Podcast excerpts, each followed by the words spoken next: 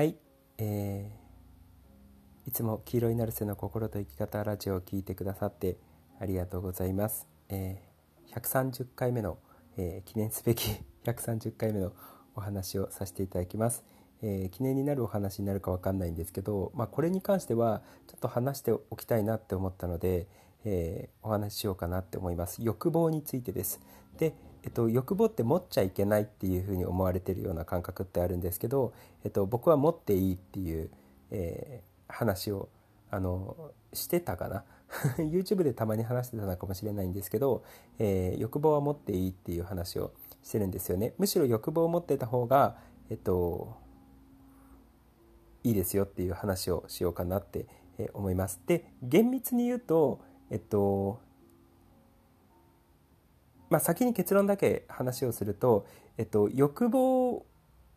というより望みを持ってた方がいいかなっていう、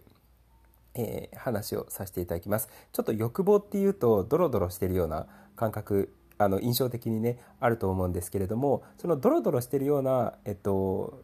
イメージの欲望っていうのは極力少ない方が実は楽に生きれる。で、えっと、望みを持ってるとすごくいいですよっていう話です。で、ただ、だからといって、えっと、欲望を持っちゃダメって言ってるわけでもないので、あの、いつも言ってるみたいにオールオッケーなので、特に、あの、自分に対してはね、えー、そう思ってもいいとかそうしてもいいとかっていうふうに極力オールオッケーを出す。極力というかあのオールオッケーを出すこと。自分は自分の味方であることがすごく大事っていうことを、えー、過去の YouTube とかポッドキャストで話したかどうか分かんないんですけど過去の YouTube で話してきたと思うんですよね。そうだからその欲望っていうことと、えっと、自分を満たすっていうことの関係性っていうのがすごくあるので、えー、話そうかなって思います。でまず基本的にはあのよく宗教とか仏教とかで言われてる部分まあ今ちょっとあの宗教的に言われてる部分が本来の教えとは逸脱してる部分があるんですけどいわゆる僕らって煩悩って言われてるものは持つと心は悩ましくやっぱなるもんなんですよね。そうだから、えっと、いつも脳のところで話してるように、えっとまあ、ポッドキャストではあまり話してなかったんですけど YouTube でよく話してた人間に大ざ人間の脳の中で大雑把に古い脳と新しい脳っていうのがあるんですよね。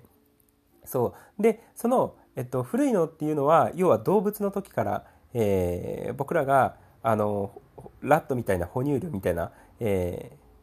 まあ今も 今も哺乳類かもしれないですけどあのラットみたいな、えー、ネズミみたいな時から持っている昔から持っているのを古い脳って言ってたんですよねでそれは原始的な脳でいわゆるあの生物みんなが持っている、えー、欲求とかなんですよで、えっと、新しい脳っていうのはえー、人間にしかない脳なんですよね。それは思考したりだったりとか、何かをイメージしたりだったりとかする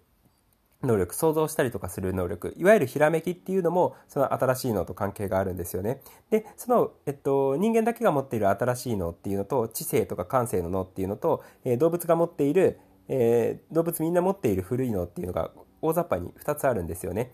あの細かい部署っていうのはいろいろ呼び名はあるんですけど大雑把にそういうふうに古いの新しいのっていう、えー、言い方を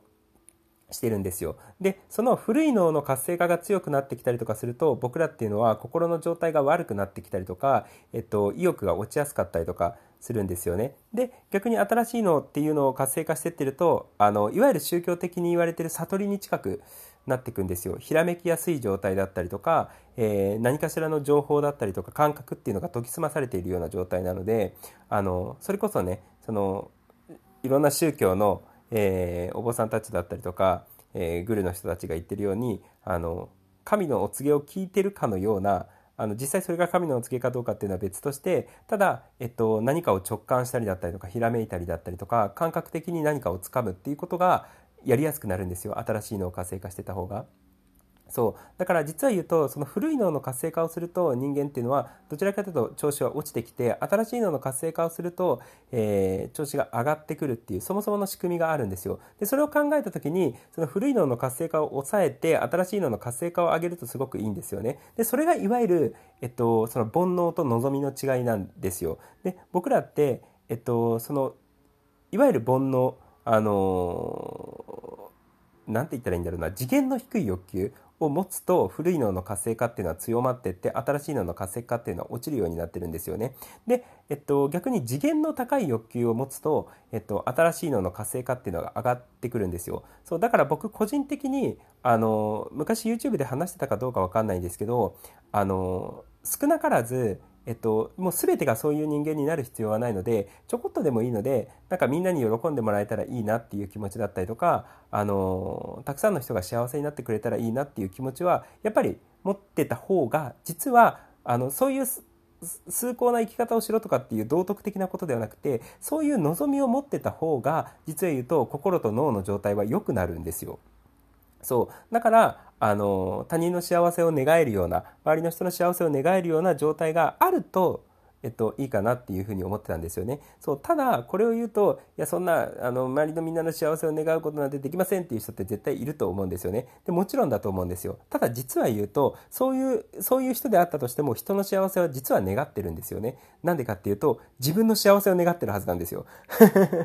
そうだからあのさすがにこうみんなを幸せにみたいなことを思わなかったとしてもで思えないなら思えないでいいんですよ。もちろんナチュラルにそういうふうに思えるんだったらもうそれはそれでもう素晴らしいんですけれども別に思えなかったとしてもいいんですよねでも思えなかったとしてもまあみんなを幸せにっていうふうに思えなかったとしてもそうであったとしても、えっと、自分を幸せにしたいっていう思いは必ずあるはずなんですよねってことはあの自分と他人っていうあの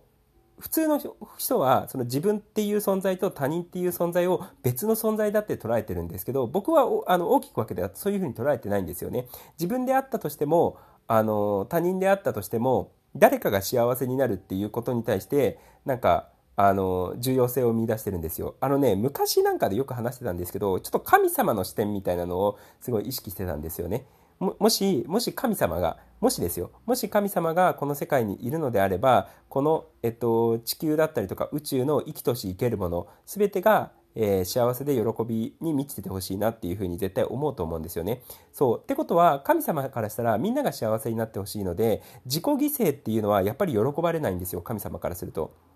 えっと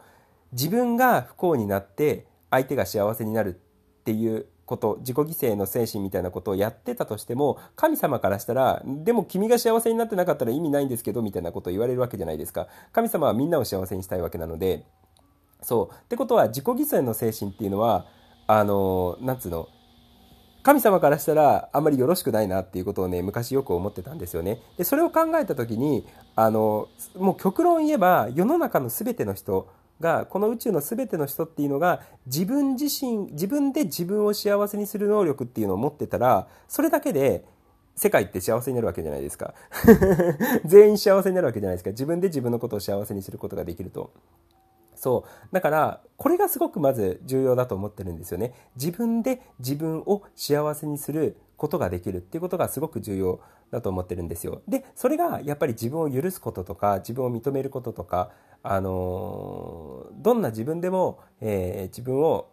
愛することっていうことがにつながってくるなっていうことをねすごくやっぱ思うんですよね。前になんか YouTube とかで話したと思うんですけどえっと本当はこうしたいなとか、本当はこれが嫌だなとか、本当はこの人とか この人と関わりたくないなとか、あの、本当はこれやりたくないなっていう思いが、それぞれにやっぱあると思うんですよね。聞いてくださってる人の中でも。でもそれを自分自身でやっぱ否定しちゃってるとところ人っていたといると思うんですよね。そんなこと思っちゃいけないとかそんなことやっちゃいけないとかそんなこと望んじゃいけないとかっていうふうに思っている人たちっていると思うんですよでもそれをやるとやっぱ苦しくなると思うんですよね。ただそこで例えば誰かがトコトコトコって現れてじゃああのチン君がトコトコトコって黄色になる性がトコトコトコって現れてあのいや別にそれは思ってもいいんだよとかそれをやってもいいんだよとかあのそういうふうにそれを望んでもいいんだよっていうふうに許してもらえるとすごく心が楽になると思うんですよね。あの前もありましたあの本当はこの人と関わりたくないんだけれどもあのなんか一生懸命話聞いてたりとかしてたらしい人がいたんですよ。でその人に対していや別にそんな無理して関わんなくてもいいよっていうふうに言ったりとかあのしたらやっぱ気持ちって楽になったんですよね。とかあの本当は寝たいのにもかかわらず一生懸命活動してる人がいていや寝たいんだったら寝てもいいんだよっていうことを僕がポロって言ったらすごい気持ちが楽になったっていうことあ寝ていいんだって えー、あの心が楽になったらしいんですよね。あの前もなんかであの、まあ、その人経由であの話が来たんですけれども、えっと、鬱になっちゃった、えー、人がいてその鬱になっちゃった人があの寝たきりになっちゃってるんだけれどもでなんかここ子供がなんかすごいあの暴れまくっててでお母さんのお母さんのその人が鬱になっちゃったんですけど何をしてあげればいいですかどうしてあげればいいですかっていう話をしてたんですけれどもいや、ね、そもそもあの鬱になっちゃって寝ることしかできないんだったからだだから寝寝寝てればいいじゃんっていう。それしかないんでしょみたいな。ことを話したんですよね。そうでもそれって寝てちゃいけないっていう思いがその人の中に必ずあるはずなんですよ。寝ること寝てじっとしてることは悪いことだっていうことにえことをなんとなく思ってるはずなんですよね。そうでもいや寝てていいんだよみたいな。いやだってあの今その動く気しないんでしょみたいな。寝てていいんだよっていうふうに言われた瞬間に気持ちがファって楽になるんですよね。なんか自分があの今やっている、あ、この行動してもいいんだっていうことを許される感じがあるので、で、その寝ててもいいんだよって言われた瞬間にパッとファって心が楽になる感じ、そのファって心が楽になる感じがすごく大事なんですよ。その瞬間、自分が少し幸せの方向に向かってるわけじゃないですか。とか、さっき言ったみたいに、この人と関わ、あの、本当は関わりたくないんだけどこう関わんなきゃいけないっていうふうに思ってる時は苦しいはずなんですよね。そうでもいや別に関わんなくていいんだよ無理してっていう。あの辛いんだったら距離取ってもいいんだよって言われた言ってもらえた瞬間に心がふわって楽になると思うんですよ。でその心がふわって楽になった瞬間自分が少し幸せになっている。幸せの方向に進んでいるっていうことなんですよね。そう。だからこうやってえっと、ゆ自分が許されることとか、あの許してもらえること自分が本当に望んでること本当にしたいこととかしたくないことっていうのをなんか許してもらえることがすごく重要だと思ってるんですよね。で、それを許されることによって心が楽になって自分が幸せになる。で、それを自分自身でやっていくっていうことがやっぱすごい大事だな。だから自分を許すこととか自分を認めることとかっていうのはすごい大事だなっていうことをね、あのー、まあ、常々思ってるんですよね。その許されたりとか自分のことを認めたりだったりとか、あの、してあげた瞬間、自分自身でそれをしてあげた瞬間に心がふわって楽になるので、もしくは誰かに言ってもらえた瞬間、許してもらえた瞬間、心が楽になって幸せになっていく。ですよ。で、それを繰り返していくと、結果的に幸せな心の状態っていうのをいつも維持できるようになってくるんですよね。で、そういうふうに自分で自分を幸せにする能力っていうのを高めていくことによって、結果的に自分が幸せになっていくので、あの、周りの人もなんか幸せになってもらいたいなっていうふうに思えるようになるんですよね。そう。だから、あの、こう人をし最終的にはもしかしたら人を幸せにしたいっていう思いとか、まあ、ナチュラルにねナチュラルにですよ。あのそうしなければいけないっていうのはちょっと違いますからね。ナチュラルにあのみんなも幸せになってくれたらいいなっていうふうに思える人になっていくことがえっと、脳と心にとってもすごくベスト。なのなんですけれどもそんな崇高な考えっていう風に絶対なってしまうと思うのであのそんなこと考えなくていいです。そんなこと考えなくていいです。ただ、えっと、そんな人であったとしても誰であったとしても、えー、人を幸せにしたいって思ってるはずです。それはなぜかっていうと自分で自分のことを幸せにしたいって思ってるはずなので。そうだから一番最初に多分重要になってくるのは、えー、自分で自分を幸せにするっていうことをこう意識してくれればいいかなと思います。で、それで自分で自分を幸せにすることができるようになってくると、さっき言ったみたいに自分を許したりとか、自分にオールオッケーを出したりとか、自分に承認をしたりとかして、えー、自分で自分を幸せにすることができるようになってくると、結果的に満たされてくるので、人の他人に対しても幸せになってもらいたいなとかっていうことを思える心にやっぱりなってくるんですよ。そう。で、そうやって、そういう自分に変わっていく、自分で自分のことを、えー、幸せにしたりとか許したりとかして自分で自分のことを満たすことができるような人になっていくとそもそもえっとね周りに幸せな人が多くなってくるので そうであの単純にこの人の幸せも願いたいって思えるような人が多くなってくると思います。そう。だから、あの、その一番最初の話に戻るんですけど、欲望を持っていいのか悪いのかっていうと、全然持っていいです。で、えっと、ただ理想としては、さっき言ったみたいに、あの、みんなが幸せになってほしいなみたいな次元の高い欲望が持てると一番ベストかなって思います。ただ持たなくていいです。今は全然そんな風に思いませんと思う人に関しては持たなくていいです。ただそんな人であったとしても自分を幸せにしたいって思ってるはずなので、最初はそこにね、やっぱり集中していただけるといいかなって思います。最初はって言っても、いつもかもしれないです。あの、夏の、こう、自分を幸せにする期間は終わったから人を幸せにしようっていうふうに思い始めたとしても、えっと、人のし人を幸せにすることにこだわり始めて自分が幸せでないっていう状態を生まれを生んでしまってる人って結構いるのでだからあの最終的にっていうかずっとそこをってことですよね。ずっととりあえず自分で自分を幸せにする能力。とか、えー、自分を満たすこと自分を幸せにすることっていうのをなんか意識しながらそれこそいつも言ってる自分を愛することを、えー、意識しながら生活するといいかなって思います。それをねそこにもう全生命力みたいなのが注がれてると本当に自分で自分を幸せにする自分で自分を満たす自分で自分を愛することをやっていくのでそうすると自分に満たされた時間っていうのが増えてくるので自分自身の精神が満たされた時間っていうのが増えてくるので、えー、勝手にその人間関係が変わっていったりだったりとか周りの人の幸せを願えたりだったりとかしていくっていうことなんですよね。そうだからね、あのー、